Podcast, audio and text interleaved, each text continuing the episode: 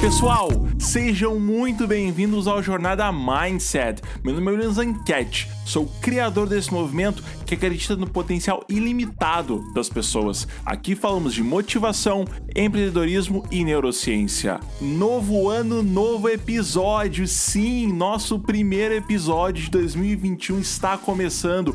Como é bom estar de volta.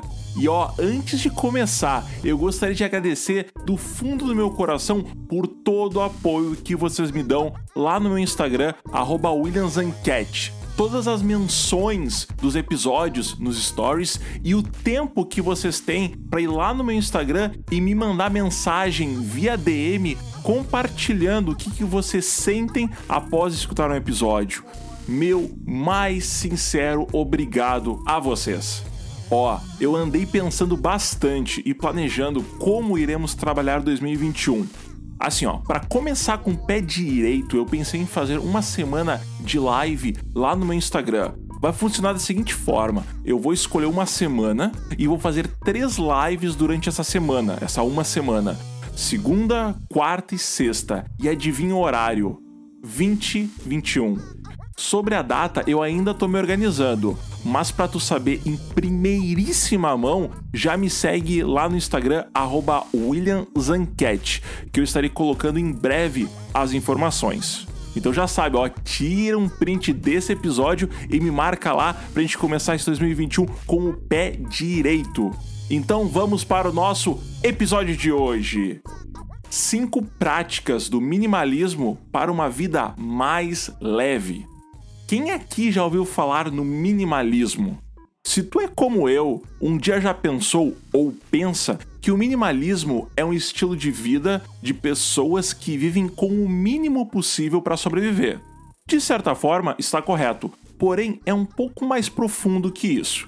Eu assisti um documentário no Netflix sobre minimalismo já, que me fizeram perceber que não é apenas um estilo de vida, e sim muito mais. No meu entendimento, minimalismo é um mindset consciente que nos livra de posses físicas e da necessidade de algo maior e melhor.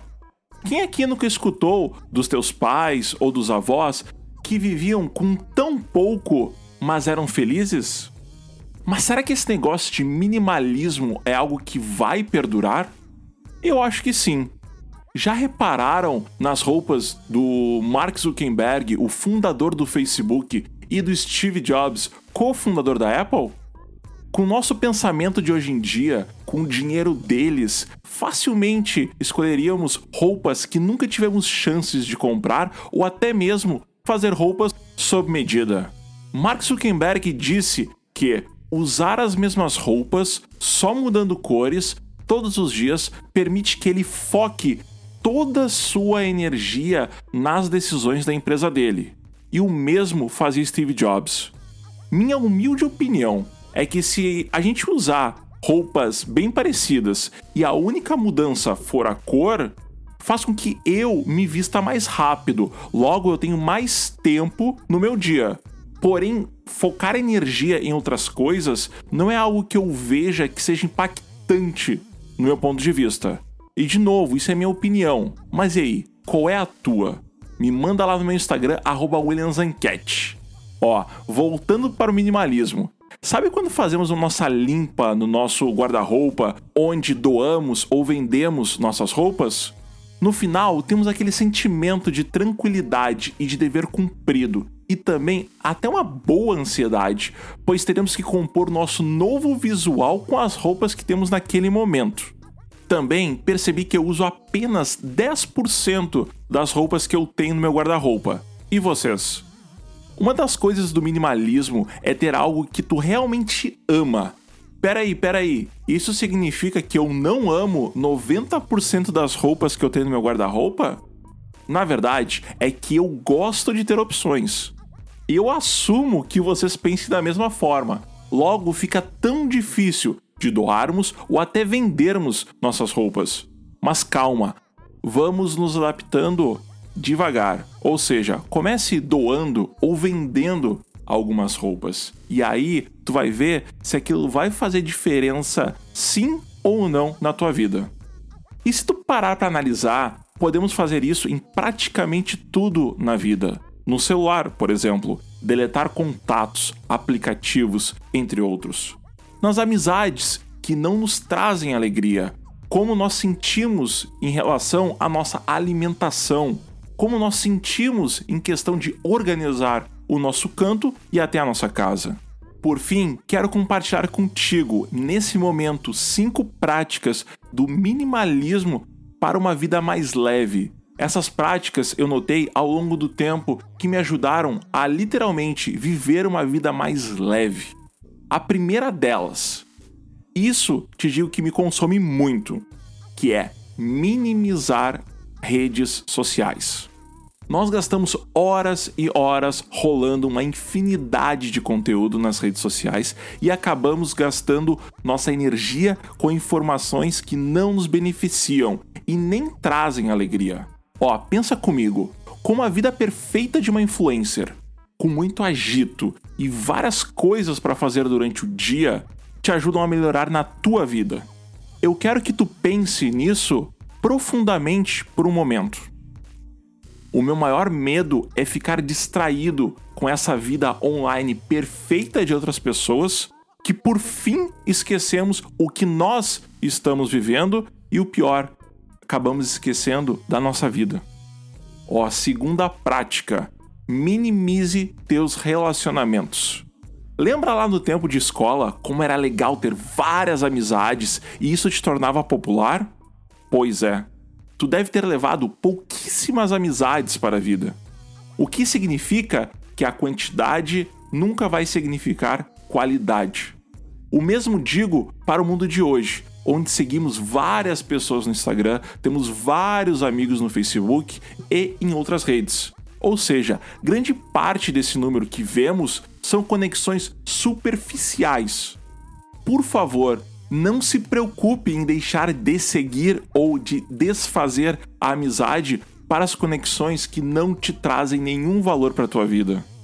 Em vez disso, procure encontrar pessoas que te elevem e te encorajem a ser melhor. Encontre pessoas com valores fortes, morais e ético que combinam contigo. Terceira prática: minimize comida. Mas como assim, William? Está aí uma coisa que eu aprendi com jejum intermitente low carb, pessoal. Falando sobre comida. Nem sempre quanto mais é melhor. Quando estou fazendo jejum, tenho muito mais energia, fico muito mais focado e literalmente eu sou mais feliz. É estranho, né? Pois é, lá no tempo das cavernas não tínhamos essa abundância de comida ou coisas que têm gosto de comida. Se é que tu me entende. Lembre-se que tudo isso não é natural para o nosso corpo. Tanto carboidrato, açúcar, enlatados, comidas processadas e afins. Minimize a comida focando em uma dieta anti-inflamatória, rica em antioxidantes e que seja boa para a tua saúde intestinal. Falando em saúde intestinal, eu recomendo para vocês um livro chamado A Incrível Conexão Intestino Cérebro, da Camila Rowlands. Eu vou deixar o link na descrição do podcast para vocês conferirem. Ó, quarta prática: minimize emoções negativas. Medo, culpa, orgulho, vergonha e raiva. Essas são as emoções negativas e destrutivas que causam muito dos conflitos internos e externos de hoje. Por outro lado, gostaria muito que tu realmente pensasse o porquê tu te sente assim e ir cada vez mais cavando para chegar na raiz e assim tu minimizar as emoções negativas. Não se esquecendo das positivas, porque ó, sempre há algo positivo para algo negativo. Se tu gosta de escrever, faça um diário só para ti, refletindo nas tuas emoções. Se tu gosta de meditação, medite e expresse gratidão, pois muitos de nós temos o suficiente para ser gratos. Quinta e última prática: minimize o fazer. Estamos em uma busca incessante de subir a escada corporativa, ganhar mais dinheiro e nos tornarmos bem mais sucedidos, a ponto de colocarmos o alto estresse em nossos corpos. Além disso, usamos as nossas olheiras corpos desleixados e nível de produtividade como um símbolo de honra. Por favor, parem com isso. Dormir tarde e acordar cedo não é um símbolo de conquista. Trabalhar até tarde não é um símbolo de sucesso. Parem com isso. Dormir pelo menos 7 horas é essencial para o funcionamento do nosso corpo e tomadas de decisões.